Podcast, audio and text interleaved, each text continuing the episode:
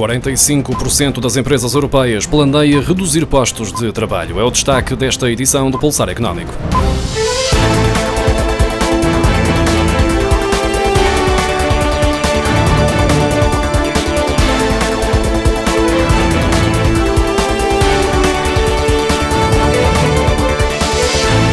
Com a economia praticamente congelada, 45% das empresas europeias localizadas na Europa Ocidental e no Reino Unido estão a prever ou a considerar reduzir postos de trabalho face ao impacto da Covid-19 nos seus negócios, seja por layoff ou redução de efetivos. De acordo com um estudo da Willis Towers Watson, realizado no universo de mil organizações, 50% congelou, 55% adiou e 47% suspendeu as novas contratações.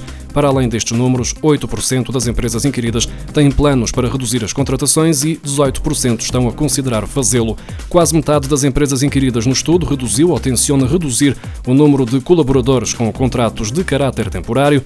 Trabalho manual, cadeia de produção e o suporte ao negócio são as áreas mais suscetíveis de sofrerem cortes nos próximos três meses. Nas regiões analisadas, 64% das empresas consultadas reconhecem que a pandemia terá um impacto negativo relevante no seu negócio nos próximos seis meses. 51% acreditam que este se estenderá ao longo do próximo ano e 17% que essas consequências vão sentir-se inclusive ao longo do exercício de 2022.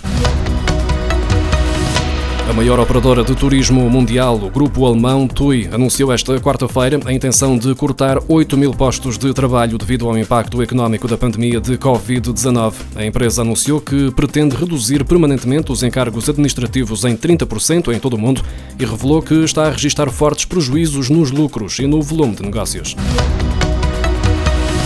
A DECO recebeu 3.600 pedidos de ajuda entre 18 de março e 11 de maio por parte de famílias em dificuldades financeiras devido à redução de rendimentos causada por situações de desemprego, layoff ou não pagamento de salários. A coordenadora do Gabinete de Proteção Financeira da DECO, Natália Nunes, habituada a lidar com casos de famílias sobreendividadas, registrou uma mudança nos motivos e no tipo de pedido de ajuda que chegaram a este gabinete desde que o país entrou em estado de emergência e, eh, posteriormente, em estado de calamidade devido à pandemia de Covid-19. No topo das preocupações destas famílias não está a prestação do crédito à habitação, mas sim a falta de dinheiro para as despesas básicas, desde logo a alimentação, contas de eletricidade, água e gás. Em março, quando ainda não tinha sido atingido o pico da pandemia, já existiam mais de 370 mil famílias em falha com o pagamento das prestações do crédito ao consumo. Desde maio de 2018, que não havia um número tão elevado, os 370.327 devedores em incumprimento representam uma subida de 23.351 face aos 346.975 devedores que se encontravam nessa situação no ano passado. O aumento do número de incumpridores com crédito ao consumo acumulados ao longo dos três primeiros meses deste ano dá ainda seguimento ao agravamento já observado no ano passado e após seis anos consecutivos em que se registaram quebras. Os descontos para a Segurança Social geraram no ano passado mais de 20.600 milhões de euros para os cofres do Estado, um recorde que não tem paralelo nos últimos 25 anos. O outro grande motor das receitas fiscais foi o IVA, fruto da melhoria do consumo. No total, os portugueses pagaram quase 74 mil milhões de euros de impostos e contribuições no ano passado, o que corresponde a 34,8% do produto interno bruto e que é um valor idêntico ao registado em 2018. Trata-se de um novo recorde inscrito nos dados do Instituto Nacional de Estatística.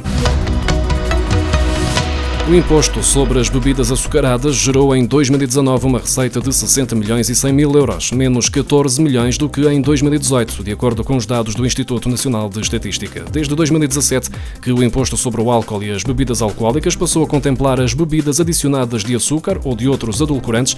A medida visou desincentivar o consumo de bebidas açucaradas por um lado e incentivar a indústria a reduzir o teor calórico dessas bebidas por outro.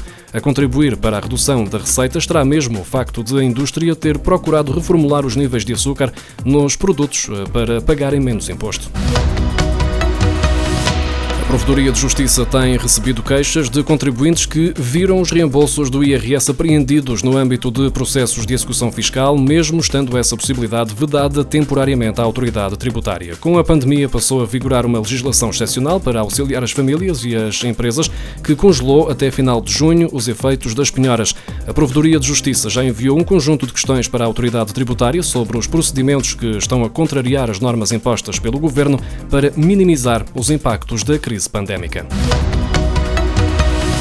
As empresas que registaram quebras de 40% da faturação podem pedir a redução do preço que pagam pelos seguros que cobrem os riscos da atividade empresarial. O alívio está previsto nas medidas que o Governo aprovou na semana passada para o setor segurador e que foram promulgadas no início desta semana pelo Presidente da República. Para quem já pagou o seguro, haverá uma redução do valor a pagar no futuro. Por exemplo, se o pagamento for anual e a anuidade de 2020 já foi liquidada, a redução irá refletir-se na próxima anuidade. Nos casos em que o contrato não seja renovado, a empresa tem direito direito à devolução do valor correspondente à redução no âmbito desta medida, no prazo de 10 dias úteis após a cessação do seguro.